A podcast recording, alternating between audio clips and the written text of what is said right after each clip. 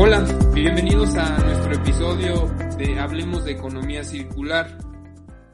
Hoy, con esta grabación de, este episodio, arrancamos la celebración de, o la conmemoración del Día Internacional del E-Waste.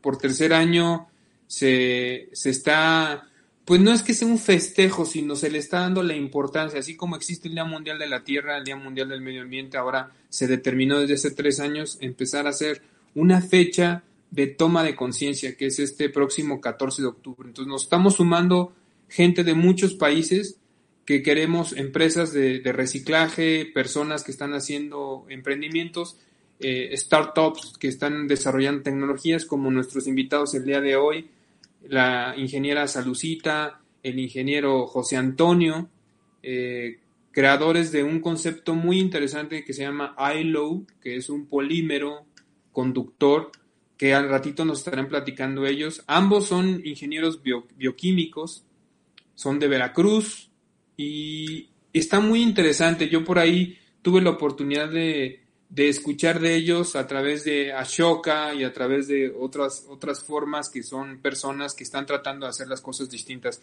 Y hoy más que nunca necesitamos personas como ellos que se cuestionan que a veces el origen del problema viene desde el diseño de lo que estamos, de lo que se está produciendo, de los productos que hoy día se venden. Entonces, bienvenidos, Salucita, gracias, gracias José Antonio por, por acompañarnos y pues les dejo los micrófonos. Platíquenos. Quiero empezar por el tema de quiénes son ustedes. Preséntate, Salucita, preséntate, José Antonio.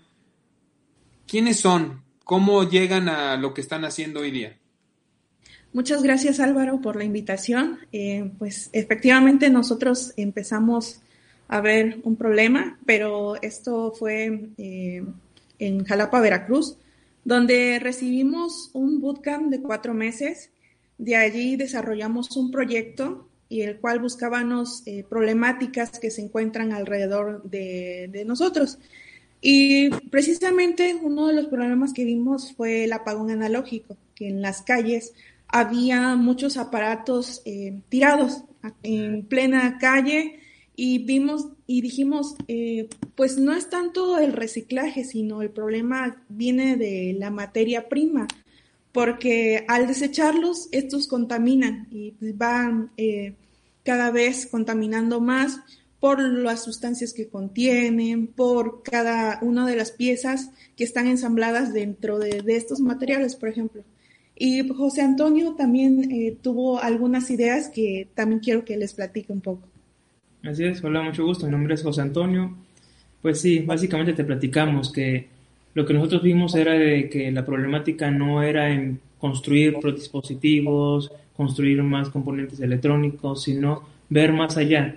¿Qué es lo, ¿Cuál era el común denominador en todos estos productos? Entonces nos dimos cuenta que realmente todos funcionan a través de la electricidad, pero necesitan un material que conduzca la electricidad. Y nos dimos cuenta que la mayoría de los productos que hoy utilizamos tienen un componente electrónico, un componente conductor. Entonces nos dimos cuenta que realmente la mayoría son cobre, la mayoría son aluminio o la mayoría son aleaciones. Hoy por hoy, la mayoría de los productos electrónicos que usamos tienen esos componentes o esas materias primas inmersas dentro de sus dispositivos. Entonces dijimos, ¿por qué no innovar desde la materia prima? ¿Por qué no cambiar la materia prima y poder hacer productos sustentables? Productos sustentables y productos que sean amigables con el medio ambiente.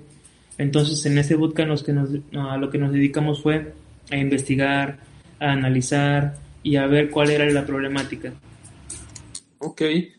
Los dos estudiaron en la misma universidad, la misma carrera. ¿Ahí se conocieron? Sí, nosotros nos conocimos en el Instituto Tecnológico Superior de Cayuca. Eh, ahí estudiamos la carrera de Ingeniería Bioquímica, en donde nos surgió eh, principalmente interés por el área verde. Antes de entrar a esta bootcamp, ya teníamos como el feeling de buscar algo sustentable. Entonces, eh, desarrollamos eh, proyectos de base tecnológica y, por ejemplo, en la carrera desarrollamos cultivo in vitro para la propagación de orquídeas, que en la zona es muy rica en diferentes especies. Entonces, a partir de allí nos llamó la atención hacer algo sustentable. Ok, perfecto. Platíquenme qué es ILO, por qué se llama ILO. O sea, empecemos por ahí, por el, por el nombre. Bueno, eh, el nombre surge de un video que vimos en YouTube, básicamente. Era un cocodrilo. Ok. Y que estaba, literalmente lo que hizo fue que vio una anguila y la, la mordió. Entonces, esta anguila pudo matar al cocodrilo, literalmente.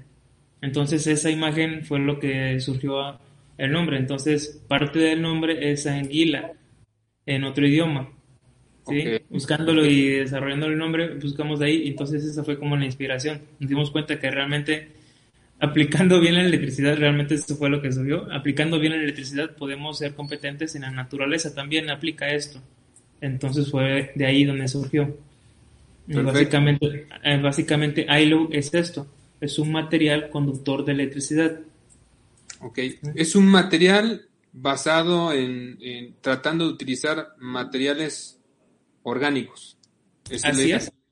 Parte de la parte de la matriz que constituye ILO es material orgánico y otra parte es este inorgánica, pero el 70% de los componentes que ocupamos para desarrollar ILO son orgánicos. ¿Eso para qué? Para disminuir lo que es la huella de carbono al momento de implementar ILO en diferentes productos.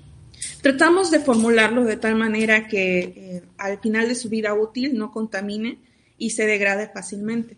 Entonces, esta fue nuestra inspiración para desarrollar un nuevo material. Nosotros no sabíamos que podríamos eh, inclusive desarrollar una patente con esto y muchas personas nos se acercaron a nosotros para asesorarnos y nos dijeron, ese tiene potencial para ser eh, susceptible a protección de propiedad intelectual.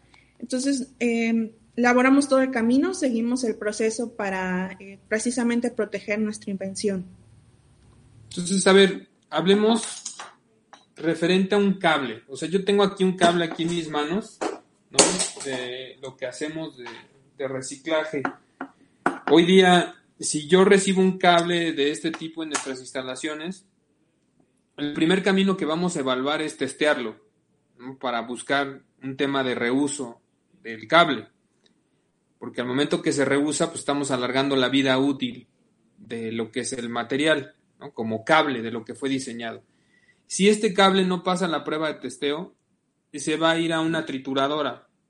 Y en esa trituradora va a salir plástico, básicamente, va a salir cobre, va a, salir, aluminio y como decía José Antonio, a lo mejor alguna aleación, porque a lo mejor no es puramente cobre o puramente aluminio. Después, como a veces también trae fierro, pues necesita entrar a un eddy current, o sea, el fierro lo toma obviamente un magneto, pero el tema del aluminio y cobre separarlo es muy complicado. Entonces, o se usa así, y se va al proceso de fundición o a través del eddy current se logra hacer la separación. Esto es costoso, o sea, es, costoso el procedimiento y el proceso, porque si tú lo mueles con la terminal, pues la terminal básicamente el puerto es fierro. Entonces, ahí me gustaría que, que me platicaran ustedes, como ahorita lo que decía José Antonio, lo de adentro, o sea, lo que es en sí el, conductor básicamente no, no, la cubierta es lo que ustedes han desarrollado o si no, eh, ilústrenme, ¿no? Porque habrá mucha gente que nos ve y nos escriba y a lo mejor ustedes ya lo dominan, pero nosotros lo queremos tener o queremos dejárselo más claro a las personas que nos ven y nos escuchan. Sí, precisamente es una materia prima que puede sustituir algunos metales. En este caso, por ejemplo, el conductor, y que es el metal en los cables. Eh, ahorita estamos desarrollando eh, precisamente investigación para que, eh, por ejemplo, estos cables puedan estar inmersos en, el mismo. Pero ahorita todavía sigue en el proceso de investigación. Lo que hemos hecho es testear algunas piezas electrónicas, por ejemplo, placas PCBs, para productos que ya tengan esta funcionalidad y sustituir sustancias químicas que, por ejemplo, para revelar ciertos eh, circuitos eléctricos electrónicos se necesitan químicos. Entonces, estos químicos eh, lo que hacen es corroer al metal y lo demás desecharlo. Entonces, lo que nosotros pensamos es, ¿por qué no ya desde la materia prima, que en este caso es el conductor en forma de polímero, agregarlo a ciertas placas para la conducción? Y ya, por ejemplo, en el caso del desecho, eh, puedan, eh, las demás partes que puedan desecharse y reciclarse y principalmente el conductor que no contamine. Muy interesante. Eh, entonces, lo de los cables es una de las aplicaciones. Otro es los circuitos integrados, los circuitos impresos, que es donde eh, están teniendo más avance para hacer todo ese cambio, esa sustitución de, de metales, de lo que se pueda sustituir por este eh, biopolímero conductor. ¿Así estamos de acuerdo? Sí. Así es. Eh, sí, la idea es sustituir la parte conductora. Sin embargo, en cuestión de diseño, en cuestión de funcionalidad, en cuestión de componentes eléctricos, eh, electrónicos que conlleva una placa PCD, por ejemplo, esos componentes van a seguir siendo lo mismo. Lo único que nosotros estamos haciendo es sustituir la parte conductora. La parte que también al final del día eh, llega a contaminar el medio ambiente. ¿Por qué? Porque al final tiene metales, entonces los componentes con el metal conductor pues ocasionan un daño al medio ambiente, básicamente. Sí, yo, les platico de las tarjetas electrónicas, estoy buscando aquí a la mano alguna tarjeta que tenga aquí en mi escritorio. Nosotros las tarjetas también se testean, ¿no? lo que se pueda testear y para, para recuperar, por ejemplo, a lo mejor tarjetas de laptops, tarjetas de eh, cómputo, eh, tarjetas de Smart TVs que se pueden recuperar tanto de poder como lo que son las tarjetas, eh, la tarjeta madre, ¿no? Lo que le llamarían. Pero gran parte de las tarjetas que están dañadas por algún tipo de corto, pues se tienen que mandar un proceso fuera de México, ¿no? Aquí en México, ni en México ni en Latinoamérica contamos con lo que le llaman una refinería de tarjetas electrónicas. Lo que, lo que hacen esas, en esas refinerías donde nosotros hemos mandado, donde nosotros mandamos nuestras tarjetas, son refinerías obviamente de, dimensiones espectaculares que tienen muchísimas autorizaciones y permisos ambientales, muchas certificaciones, porque obviamente trabajan todo lo que es la pirometalurgia y la hidrometalurgia. Y sobre cada uno de esos procesos hacen la recuperación de, de componentes. Pero aún así, pues se generan residuos y es ahí donde estamos hablando, ¿no? Y más que los residuos que se generan, es la recuperación de ese tipo de metales. Entonces, a mí se me hace muy buen desarrollo, creo que lo que están haciendo, aunque están en una etapa de, de, estar piloteando, de hacer sus testeos de sus prototipos, el aprendizaje que tienen que generar para ver cuánto dura, eh, cuánto puede tener de, ahorita voy a preguntar ese tema en el tema de degradación que pueda tener. Lo interesante es que están evitando que se, que se sigan extrayendo recursos naturales vírgenes. el extraer cobre de una mina, el, el, crear el aluminio, ¿no? que tiene un proceso también que hay que extraer la materia prima, pero el aluminio no se extrae tal cual, sino tiene un proceso para llegar al aluminio. Creo que lo que están haciendo ustedes ayuda mucho a evitar toda esa contaminación, todo ese CO2, todo ese, toda esa agua que, se utiliza. Entonces, eh, la verdad, mi reconocimiento y mis felicitaciones a ambos, porque creo que es, están en un tema que es crucial y a personas como, como a mí que me apasiona y que estoy viendo continuamente soluciones de qué, de qué podemos hacer mejor y que la clave es el diseño. O sea, yo vuelvo a insistir, ustedes van a interferir o van a intervenir desde el diseño de algo. Y eso, ese algo tiene que ver que en un futuro conserve recursos y obviamente nos ayude a ser más sostenibles en, temas ambientales. Porque ayer de hecho estaba platicando con la líder o la coordinadora en Latinoamérica de, del movimiento de, de cambio climático a nivel global de esta organización del vicepresidente Al Gore, eh, y, hablábamos de este tema, o sea, e, es imposible seguir en este esquema de extraer, producir y luego tirar. Entonces, al menos ustedes están trabajando ya en, materiales sustitutos que sean amigables al medio ambiente. Entonces, eh, no sé de las pruebas, yo sé que ustedes están en proceso de patente, pero de las pruebas que han hecho veo aquí en, el, en la ficha técnica que me compartieron de ILO que tienen varias presentaciones, ¿no? En presentación sólida, presentación en polvo, en lámina, ¿Cuáles son esas diferencias? ¿Nos podrían platicar? Si, se puede o lo que nos puedan platicar. Bueno, sí, eh, las presentaciones son precisamente porque hemos observado que se puede adaptar a diferentes superficies. Eh, una de ellas es las rugosas o porosas. Entonces, eh, dijimos, ¿por qué no probarlo en diferentes presentaciones, ya que nosotros podemos formularlo de tal manera que se adapte a ciertos productos? Ahorita lo que hemos eh, logrado es que cada una de ellas, de las presentaciones, tengamos pruebas con eh, productos que ya existen actualmente y que puedan eh, tener la misma funcionalidad como si fuera un metal.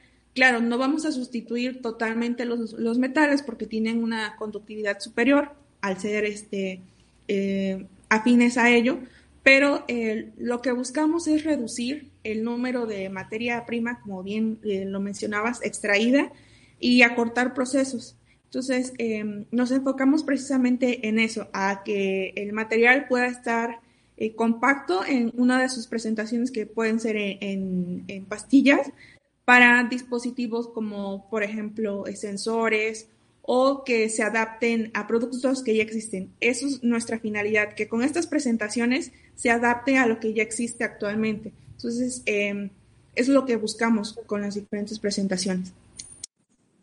Ok, estoy viendo aquí de lo que me describen, la intensidad de corriente que puede manejar son 13 amperes, la resistencia que puede tener, el voltaje, o sea, para 110 y 220. ¿Para qué alcanza? O sea, ¿qué, qué tipo de, de aplicaciones podría tener? O sea, ya hablabas de sensores, pero en temas de automatización, en temas, hoy día viene todo este tema de la ropa, ¿no? De la ropa inteligente, de los calzados que se comunican, tu calzado se comunica con tu smartwatch. ¿Es ahí donde veo estas posibles aplicaciones? O ustedes me, o corríjanme, ¿no? Si ese, ese es el mercado que ustedes están visualizando. Eh, así es, de hecho lo que nosotros hicimos fue probar el material en distintas superficies y para cada presentación lo que nosotros hicimos fue someterlo a un testeo a unas pruebas. Comparar un sensor, por ejemplo, comparando el mismo sensor, la misma forma, la misma superficie, el mismo diámetro, las mismas longitudes, con un mismo material de nosotros. Lo que nosotros hicimos fue comparar si funcionaba o no funcionaba. Entonces, en telas, en piedra, en concreto, en vidrio, plástico, en muchas superficies el material se adapta y funciona para las diversas aplicaciones que hemos nosotros testeado. Entonces uno de los mercados es ese, poder sustituir o poder aplicarlo en, este, tecnologías como esas. Eh, lo hemos hecho por sensores, lo hemos hecho por sondas, lo hemos hecho por muchos, muchos este, pruebas que le hemos realizado. Entonces, a diferencia de los metales, por ejemplo, nosotros no tenemos eh, magnetismo. Sin embargo, la conducción es muy buena a comparación de, por ejemplo, sustancias químicas que luego están, en, por ejemplo, en baterías. Nosotros, eh, por un experimento que hicimos, descubrimos que también puede almacenar cierta eh, energía, pero eh, no seguimos la línea de investigación con lo que tenemos, queremos ya probarlo en productos, entonces desarrollamos el batch de prueba con sensores, como bien lo mencionaba José Antonio, en algunos cables de baja y mediana tensión, eh, con algunos dispositivos como multicontactos, eh, que de hecho ese fue nuestro primer eh, prototipo. Hicimos la sustitución completa de los componentes que están adentro de un multicontacto. Entonces, vimos la disponibilidad de este material, en, era una serie de cinco multicontactos, y vimos que la intensidad era la misma. Otra de las cosas que notamos es que no se calienta al momento de estar funcionando. Esas fueron algunas pruebas, eh, por decir así, en general que hicimos. Eh, también hicimos pruebas destructivas, entre otras. Así es. Lo que también hicimos fue para, para saber hasta dónde podía llegar nuestro material y por qué pusimos que puede funcionar a 220 es porque le metimos un... Eh, hicimos un cable, un cable trifásico básicamente, y conectamos un motor, un motor de 220 caballos, de a 220 volts y era de 13 caballos aproximadamente. Entonces sometimos el material a ese estrés para saber si podía soportar, para saber si podía inclusive, primero para saber si lo podía prender. Entonces nos dimos cuenta que sí, que sí funcionaba para ese, para ese tipo de voltaje, para ese tipo de carga. Entonces, viendo ese tipo de aplicaciones, pudimos ver que el material puede someterse a ese tipo de estreses, a ese tipo de corrientes, básicamente. Entonces, hasta hoy es hasta donde hemos visto que puedo someterlo. Y un equipo que nos prestaron en una empresa nos comentaban que el material puede soportar hasta 1000 volts.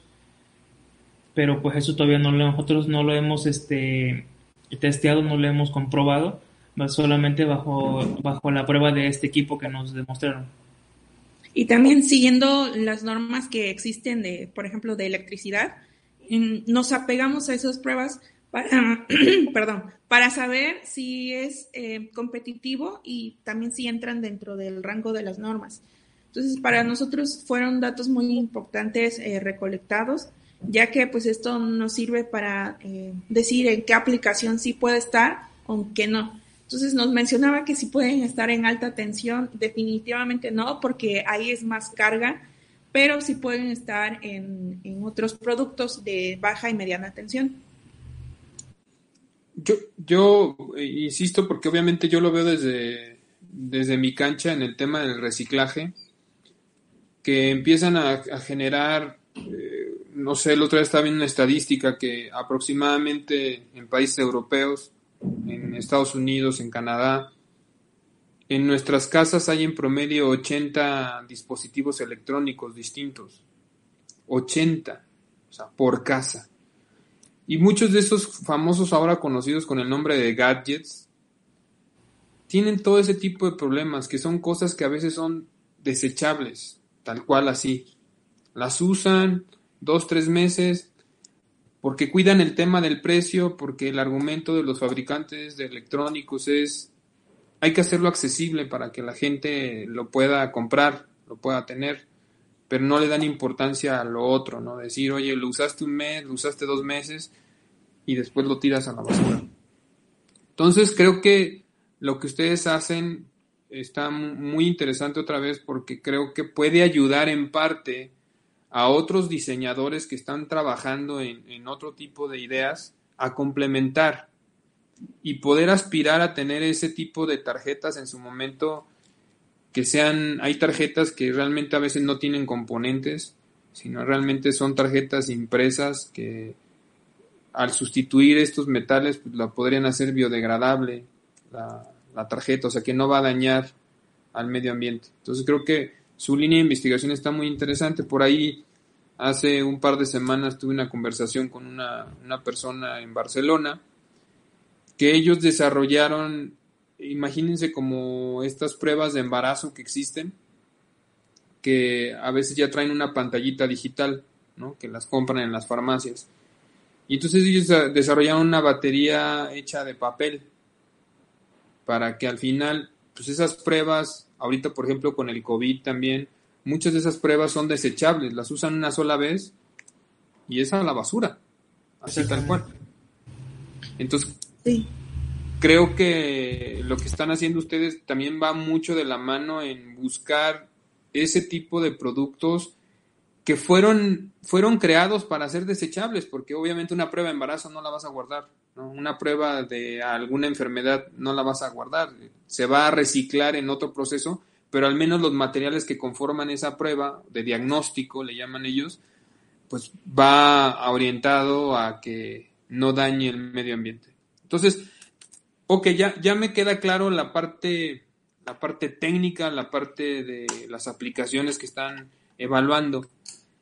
¿En qué momento se encuentra ILO? con ustedes como empresa, ¿cómo están? O sea, vi que también en la ficha técnica que me mandan, la idea es que en el 2021 entren a la etapa ya de, comercialización. Ahorita 2020 desarrollo de aplicaciones, 2015 fue cuando se hizo la idea y se desarrolló el prototipo. ¿En qué va a consistir? ¿Cuáles son los primeros productos que ustedes ven que se van a comercializar? ¿Dónde, ¿Dónde los que estamos metidos en esta industria va a ser un producto que se pueda adquirir en, algún lado? Yo le platicaba a Salucita que nosotros, aunque somos recicladores de electrónicos, estamos como quien dice al final del proceso a través de un modelo de economía circular también estamos incursionando en fabricar nuestros propios electrónicos a partir de, una, de materia prima de reuso completamente, 100%, 90% de materiales de reuso. Y por ahí eh, tenemos una bocina que es la que vamos a lanzar ahorita, vamos a presentar ahorita en octubre una bocina de Bluetooth, que el 90% de la bocina está hecho con materiales eh, de reuso, ¿no? Desde la carcasa, los altavoces, la batería de litio, eh, los cables, los tornillos. Obviamente esta bocina, eh, imagino que ustedes tienen una bocina Bluetooth, a diferencia de las bocinas tradicionales es que esta se puede reparar la cantidad de veces que tú quieras, o sea, puedes conseguir todas las piezas. Uno mismo, es tan sencilla la bocina que uno mismo la puede reparar, nada más pide la parte, el componente y se sustituye. Y pues obviamente a mí me encantaría en un futuro tener acceso a este tipo de, materiales ¿no? Para también incluirlo en este tipo de productos. Nosotros vamos a lanzar la bocina y viene una línea de productos atrás que es un ventilador portátil para carnes asadas, viene una lámpara para buró, para, para niños, porque la idea también es que el, diseño que hemos hecho es que vamos a, promover la educación STEAM, ¿no? que es ciencia, tecnología, ingeniería, arte, eh, la parte de matemáticas, pero sobre todo la parte de sostenibilidad. Entonces, Platíquenme cuál es el estatus de ILO, de, la empresa, hacia dónde, hacia dónde se van a enfocar, cuáles son los primeros productos que, van a abrir al mercado. Bueno, pues ahorita estamos en etapa de validación eh, con algunas empresas que están interesadas, e inclusive algunas piezas que eh, ellos les gustaría hacer para sus productos. entonces nosotros pensamos en ciertos productos que pueden salir eh, más rápido al mercado que otros. Una de ellas es la pintura electrónica, una pintura biodegradable, que ya tenemos eh, ciertas pruebas hechas con superficies. Entonces, ese sería uno de los primeros productos a, lanzar al mercado. esperemos que sea pronto. Eh, y, sin embargo, la contingencia también nos atrasó un poco, pero no nos detenemos en cuestión de seguir eh, validando con otras empresas. Y también nos gustaría que eh, algunas empresas adopten nuestro material para hacer pruebas en sus productos. Así es, hoy, hoy por hoy ya tenemos muy claro que queremos sacar una pintura y también esperemos lograr sacar lo que es una placa conductiva, esta placa conductiva para poder usarla en sensores, para poder ocuparla como un receptor de información. Eso esperemos poder sacarlo. ¿Y en qué punto se encuentra el Ahí luego por hoy está todavía eh, pivoteando en más aplicaciones, entonces básicamente lo que nosotros estamos haciendo es, eh, te pongo un ejemplo, tú eres un productor de, sensores, ¿sí? Entonces tú nos dices a nosotros, yo tengo un problema de un sensor que quiero sustituir una parte de material. Entonces lo que nosotros hacemos es desarrollar el producto, darle la forma de la pieza que tú quieres sustituir y probarlo y testearlo para ver y compararlo con el que ya tienes eh, hoy por hoy de fábrica y poner el de nosotros. Entonces básicamente en ese punto nos encontramos en el testeo de nuevas aplicaciones, pero tomando como referencia la problemática de una empresa o de alguien que esté desarrollando una nueva tecnología. Esto va enfocado principalmente a empresas eh, manufactureras o del giro eléctrico electrónico porque nos interesa eh, comparar las piezas que ya actualmente utilizan con nuestro material, inclusive generar ventas si es posible o licenciamiento también de la propiedad intelectual. Estamos abiertos a diferentes posibilidades. Eh, ahorita lo que buscamos es este, un tipo de contrato joint ventures donde em, empresas, por ejemplo, nosotros no tenemos la capacidad de producir tantas piezas, sin embargo, nos gustaría que una empresa, eh, si en dado caso necesitara cierto tipo de, volumen de piezas, ahí podamos manufacturarlas. Entonces, es lo que estamos buscando ahorita, eh, hacer sinergia con empresas tanto del giro eléctrico electrónico como manufactureras para hacer eh, ciertas piezas. Pues para mí ha sido muy agradable escuchar lo que están haciendo en, la medida de lo que tenga mis posibilidades, y ya lo he platicado con Salucita y ahora te lo digo a ti, José Antonio, si les podemos ayudar con vinculaciones o networking, eh, cuenten con ellos. Al final nosotros atendemos al final de la cadena, ¿no? nos damos cuenta de los problemas que por los malos diseños, la mayoría de los productos que reciclamos no fueron diseñados para ser reciclados. Entonces tenemos que adaptar formas y procesos para poder recuperar la mayor cantidad de los materiales y, volverlos a reincorporar en cadenas productivas. Entonces creo que si los que estaríamos más felices seríamos los que estamos acá en el tema de reciclaje y sé que hay muchas empresas y muchas industrias que están enfocando eh, recursos para proyectos o iniciativas o emprendimientos como lo de ustedes. Entonces, en ese lado, nosotros vamos a tratar de, ayudar, de difundir lo que están haciendo y obviamente estar en comunicación, ¿no? De, sus avances, de que nos mantengan al tanto para que la gente y posibles interesados en, en, lo que ustedes andan buscando, pues se sume. O sea, hoy día ya no existe el INADEM, que el INADEM al final de cuentas era un brazo interesante que ahorita se hubiera caído magnífico. Pero, pero al final de cuentas hay que ver fuera de la caja, como dicen, ¿no? En, Así es. En, ver otras posibilidades. Eh, por ahí eh, hemos ayudado a otras personas que lo han logrado y han salido obteniendo recursos eh, del exterior, ni siquiera de México. Ojalá los recursos los consigan aquí en México y que las empresas de México le apuesten. Pero hay muchas empresas internacionales, globales, que ahorita con todo el tema del Internet de las Cosas, creo que les va a interesar explorar lo que es ILO. Eh, entonces, no sé si quieran agregar algo más, eh, José Antonio, Salucita. Pues la verdad es que agradecerte mucho este espacio, agradecerte mucho la oportunidad de proyectarnos, de darte a conocer nuestro proyecto, que eso nos, nos, nos enriquece saber que hay personas que también están interesadas en el medio ambiente, saber que hay personas que están contribuyendo de alguna manera a reducir la huella de carbono, eso a nosotros la verdad es que nos llena mucho, nos llena de felicidad. Sí, sobre todo saber que también hay emprendedores que, eh, bueno, eh, yo pienso que entre todos también nos debemos apoyar para que pues, México se impulse no solamente las tecnologías externas, sino que aquí en México eh, es una gran área de oportunidad y esperemos que otros eh, emprendedores también que se encuentran en nuestra etapa, pues apoyarlos con lo que también nosotros podamos y tengamos a nuestro alcance.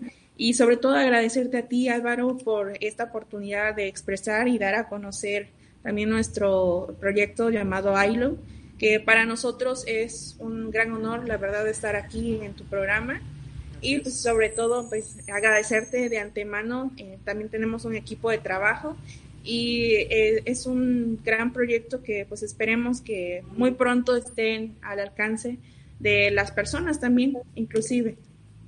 Pues de nuestra parte igual yo les diría, nosotros nos volvemos a partir de hoy que ya entendimos más como embajadores de ILO para donde haya oportunidad de que los conozcan, ahí nosotros los vamos a, mandar información de ustedes para que los contacten eh, de, la industria, de cualquier parte de, proyectos o iniciativas. Eh, eh, tiene que salir algo interesante. Las cosas buenas como lo que ustedes están haciendo, tarde o temprano, siempre se abren las puertas. No es fácil, o sea, yo estoy convencido de eso. Trabajar en estos temas es bien complicado, sobre todo a la etapa a la que van a entrar, que es la escalabilidad del proyecto. Pero sí es posible. Entonces, yo les diría es no bajen la guardia, sigan luchando, échense porras. Un día José Antonio podrá tener un mal día y Salucita es la que va a decir adelante y otro día va a ser al revés. Y, así es esto. O sea, qué bueno que estén haciendo ese equipo, que se estén complementando. Eh, creo que para lo que se está viviendo y no me, ustedes estarán muy conscientes los incendios que hemos visto en el Amazonas, los incendios con los que inició el año Australia donde tuvieron que suspender actividades, los incendios que ahorita hay en California y toda la zona este, oeste de Estados Unidos, hasta Canadá, están sensibilizando más a, las industrias, a, las personas. Las personas hoy día nos volvemos un, consumidor más selectivo que vamos a empezar a presionar a las marcas a que lo que nos vendan sea amigable con el medio ambiente, porque al final si perjudica al medio ambiente nos estamos perjudicando a nosotros mismos. Ahorita ya lo vimos con el tema de la pandemia. No importa que seas rico o que seas pobre o que seas lo que seas, a todos por igual nos ha afectado en alguna u otra medida, en el tema de la salud, en el tema económico. Entonces, aquí hay un, un, gran, un gran, pues yo no le llamaría enemigo, pero nos estamos aliando para cómo mitigar el tema del cambio climático. Si no tomamos acciones concretas, eh, empresas, eh, eh, emprendimientos como el de ustedes, y les damos ese impulso o ese esfuerzo que se necesita, las cosas van a seguir igual y ya no nos quedan muchos años. O sea, si no tomamos acciones en los siguientes años, ya no es decir que en el 2050 o en el 2100, es ya estamos viviendo ahorita efectos del cambio climático. Entonces, los felicito nuevamente y será un gusto poder estar eh, en contacto con ustedes. Yo me, comprometo en mi agenda en buscarles vinculaciones, eh, hablar de ILO y buscarles contactos para que de este lado, nosotros estamos en una zona también de mucho electrónico, mucho electrodoméstico, industria, mucha industria automotriz en esta zona del Bajío. Y algo interesante saldrá, ¿no? De, lo que podamos hacer. Entonces, muchísimas gracias, les mando un fuerte abrazo allá. ¿Están en Jalapa ahorita?